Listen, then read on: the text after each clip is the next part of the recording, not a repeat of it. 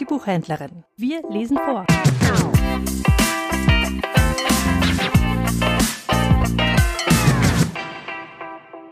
Julia Netzmacher Der Wüstenjunge und die verborgene Quelle erschien im Neufeld Verlag. Der Sandsturm Die Geschichte meines Lebens wird der Welt sagen, was sie mir sagt. Es gibt einen liebevollen Gott, der alles zum Besten führt. Von Hans Christian Andersen die Tage waren nun für Keim voller Freude, Schönheit und Glück. Er genoss die Frische des Quellwassers ebenso wie seine Gespräche mit dem Hirten, durch die er anfing, die Welt mit anderen Augen zu sehen. Jeder Tag war von solcher Leichtigkeit, dass der Junge wünschte, so für immer weiterleben zu können. An einem Tag wurde diese Leichtigkeit jedoch zerstört. Es war in den frühen Morgenstunden, als die Sonne noch nicht ganz aufgegangen war. Keim wurde von einem lauten, heulenden Geräusch geweckt. Er fröstelte und spürte, wie heftiger Wind durch die Ritzen seiner Hütte wehte. Ja, seine ganze Hütte zitterte und wankte angesichts des Sturms, der die Wüste zum Beben brachte. Keim warf einen Blick aus dem kleinen Fenster. Er konnte nichts sehen als dunkle, vom Sand braun gefärbte Luft, die kaum das Licht der Morgendämmerung hindurchließ. Ein Sandsturm. Der Junge hatte schon oft davon gehört, aber noch nie einen derart heftigen Sturm erlebt wie diesen. Der Boden seiner Hütte war bereits gänzlich mit Sand bedeckt, den der Wind durch die Ritzen und kleinen Öffnungen ins Innere der Hütte getragen hatte. Die Holzbalken knarrten bedrohlich, und es war nur eine Frage der Zeit, bis seine Hütte zusammenbrechen würde. Schon jetzt bot sie ihm wenig Schutz, denn sogar die Luft der Hütte fühlte sich trocken und sandig an. Und schmeckte auch genauso. Das Atmen war unangenehm, und der Junge bekam einen Hustenanfall. Plötzlich machte es einen lauten Knall, gefolgt von Klirren. Das Tosen des Sturms erfüllte die kleine Hütte und sofort häufte sich Sand auf dem Boden an.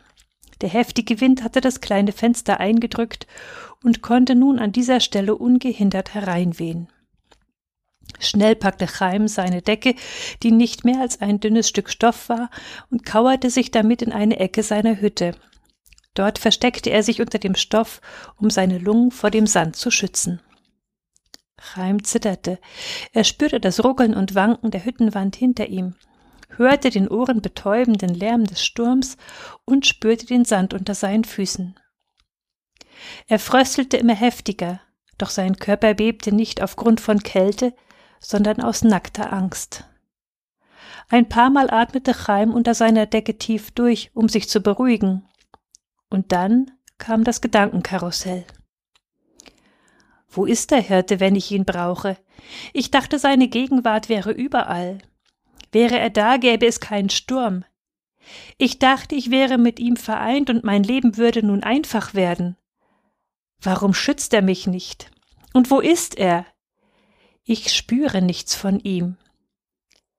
War alles, was er mir zusagte, etwa doch nur ein Märchen, ein Hirngespinst? Hat er mich vergessen?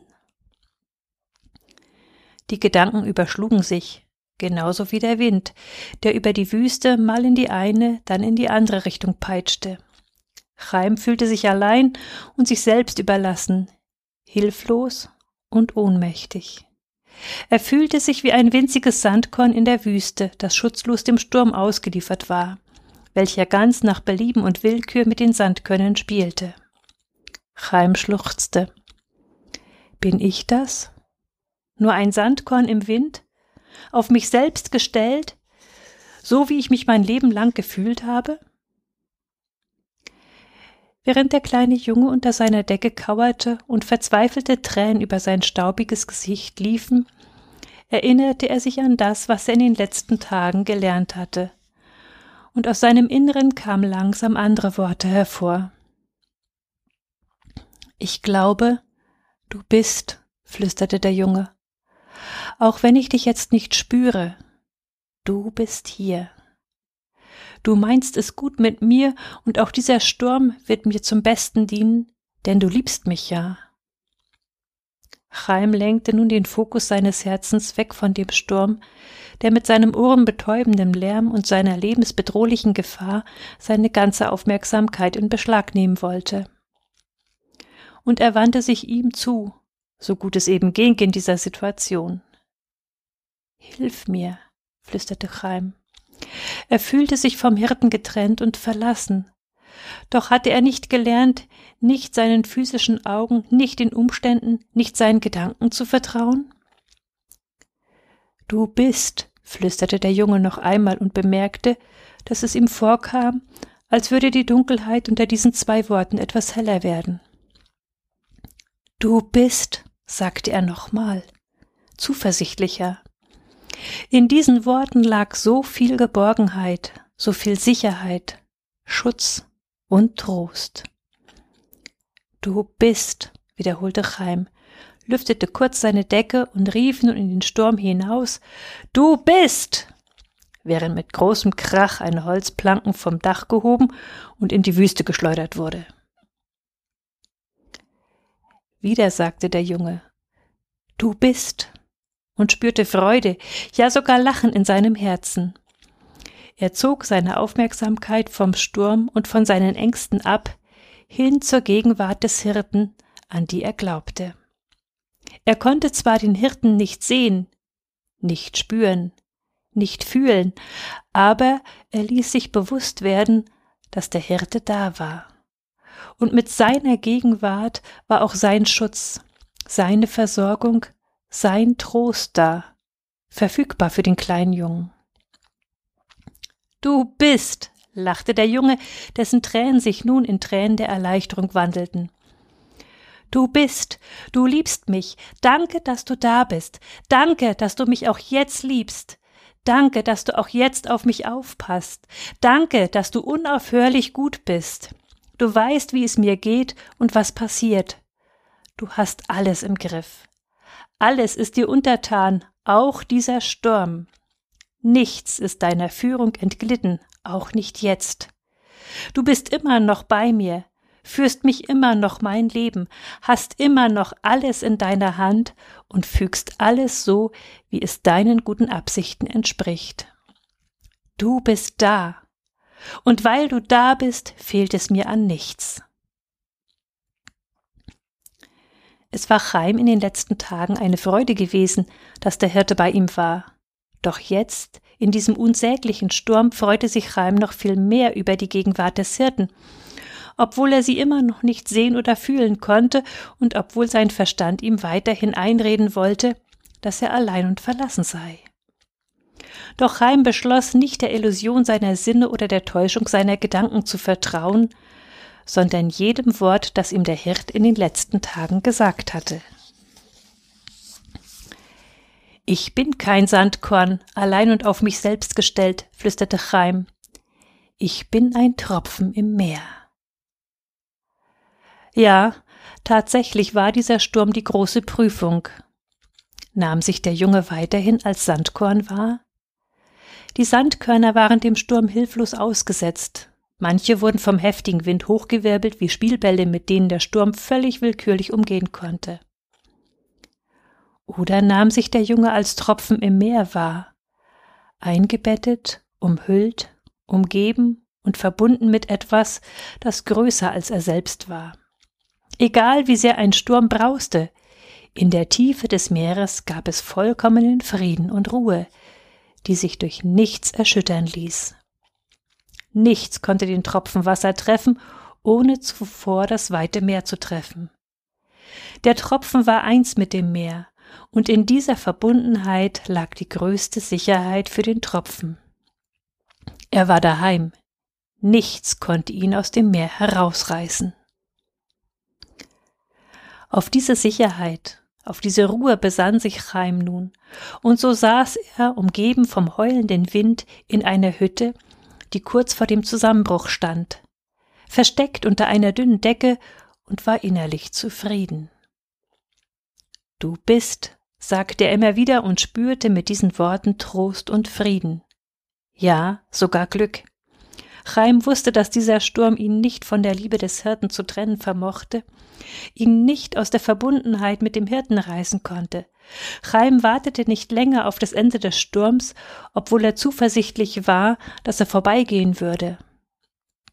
Er musste dem gegenwärtigen Moment nicht entfliehen, da er vertraute, dass er auch jetzt verbunden, getragen, gehalten und geführt war und alles gut werden würde.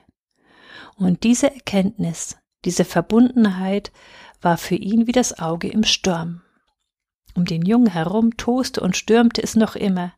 Die Wände seiner hölzernen Hütte wackelten und bebten weiterhin. Doch mitten im Sturm und in den erschütternden, bedrohlichen Umständen hatte der Junge etwas gefunden. Einen perfekten Ruhepol und Zufluchtsort. Danke, dass du bist flüsterte Chaim noch einmal. Und während er das sagte, wurde der Sturm ruhiger, als würde er besiegt aufgeben. Langsam legte sich der in der Luft aufgewirbelte Sand zu Boden, und die Luft klärte sich. Die Sonne war schon lange aufgegangen, doch erst jetzt konnte ihr Licht durchdringen und die Erde wieder erhellen. Chaim kroch unter der mit Sand bedeckten Decke hervor und schaute sich um. Der Boden seiner Hütte war mehrere Zentimeter dick mit Sand bedeckt. Hier und da ragten Glasscherben und Holzstücke aus dem Sand. Die Fotos und Bilder an den Wänden waren allesamt zu Boden geschleudert worden. Die Tür hing nur noch los in den Angeln und durch ein Loch in der Decke drang das Sonnenlicht. Vorsichtig ging Chaim nach draußen. Auch hier sah, sah nun alles anders aus. Vorsichtig ging Chaim nach draußen. Auch hier sah nun alles anders aus. Die Sanddünen, deren Anblick er so gewohnt war, hatten ihre Positionen komplett verändert und boten ihm eine völlig neue Aussicht. Doch wie schmutzig es hier war. An vielen Stellen lag allerlei Abfall auf der Sandoberfläche herum. Scherben und Splitter, Müll und zerfetzte Stücke von irgendeinem schwarzen Material. Und weiter drüben? Da sah er den Hirten, der mit einem Müllsack in der Hand gerade damit beschäftigt war, den auf dem Sand liegenden Abfall aufzuheben.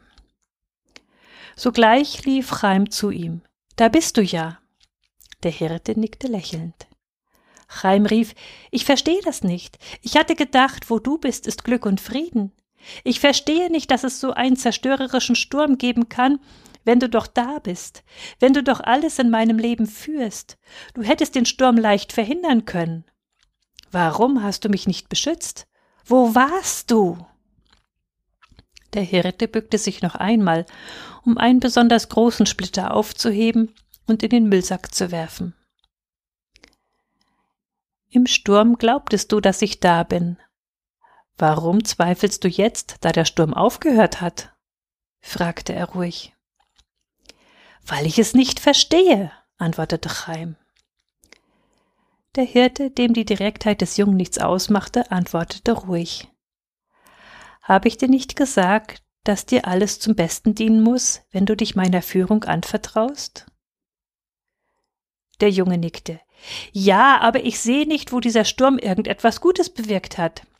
Ich hatte Angst, große Angst sogar. Du hattest nicht Angst, weil der Sturm da war, sondern Angst, weil du nicht vertraut hast, antwortete der Hirte ruhig. Chaim nickte. Ja, stimmt, später habe ich mich besser gefühlt, als ich mich daran erinnert habe, dass du bei mir bist. Aber ich verstehe es immer noch nicht. Was kann ein solcher Sturm schon Gutes bewirken? Hast du immer noch mein Leben geführt? Oder ist dir die Kontrolle entglitten?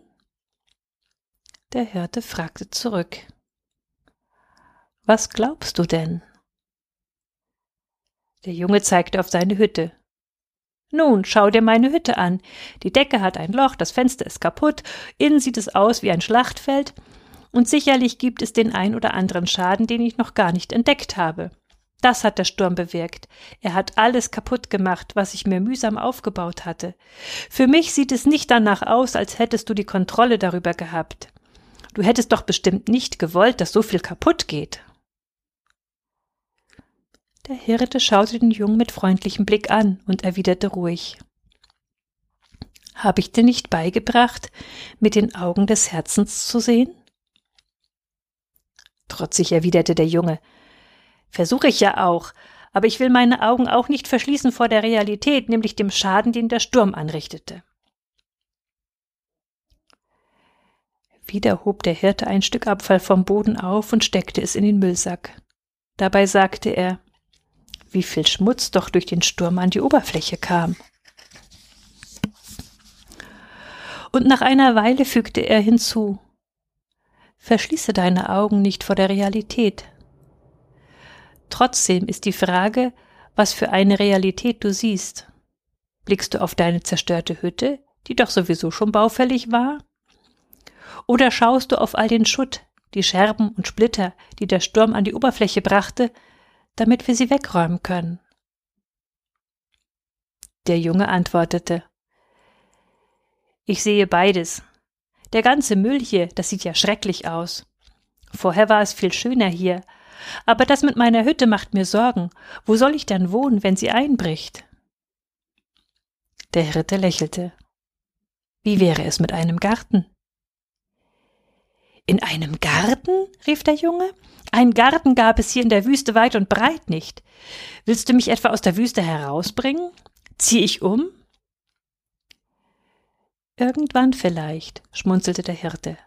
Aber nicht jetzt. Chaim, es macht nichts, wenn deine Hütte beschädigt wurde. Die Tage deiner Hütte sind sowieso gezählt. Was viel wichtiger war, ist, dass all dieser vergrabene Schrott und Müll an die Oberfläche kam, denn er vergiftet den Boden. Du meinst, er vergiftet den Sand? fragte der Junge, der bisher nie wirklich mitbekommen hatte, dass in den tiefen Sandschichten so eine Menge an Scherben und Splittern, Schrott und Müll vergraben war.